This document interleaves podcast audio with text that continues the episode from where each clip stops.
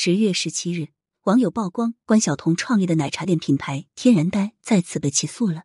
六月份就因为经营合同的问题被起诉过一回，没想到时隔四个多月，这个纠纷还没有解决完，竟然被再次起诉了。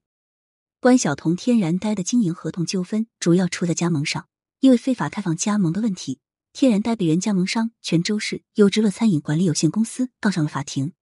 根据某网站显示。这并不是关晓彤的天然呆第一次因为经济纠纷被起诉。身为一个具有影响力的明星，天然呆的经济纠纷也引起了众多网友的关注和讨论。天然呆奶茶品牌是天然呆餐饮公司和关晓彤本人一同创立品牌，可以说关晓彤是创始人之一。而且据了解，关晓彤的父亲关少曾间接持股高达百分之三十五，可以说是天然呆的大股东了。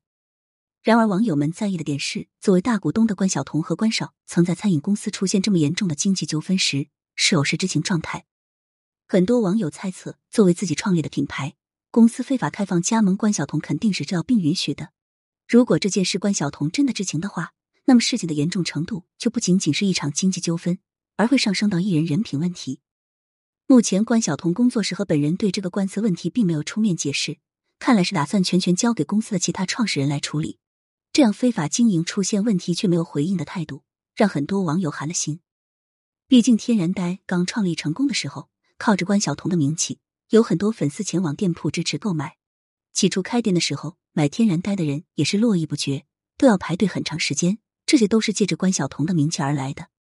如今引起了经济纠纷，却没有个合理的解释，这让一直支持他的事业粉大失所望。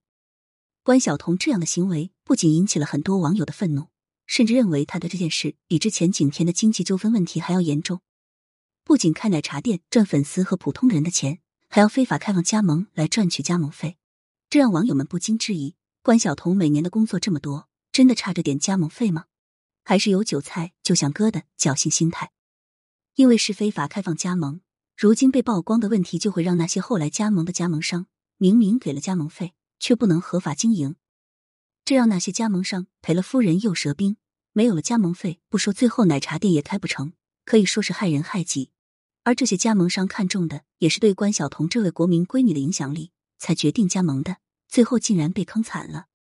这几年很多明星都选择工作之余开自己的店铺，餐饮行业的利润比较大，所以明星大多都喜欢开餐饮店。这次关晓彤的天然呆塌房不是第一位。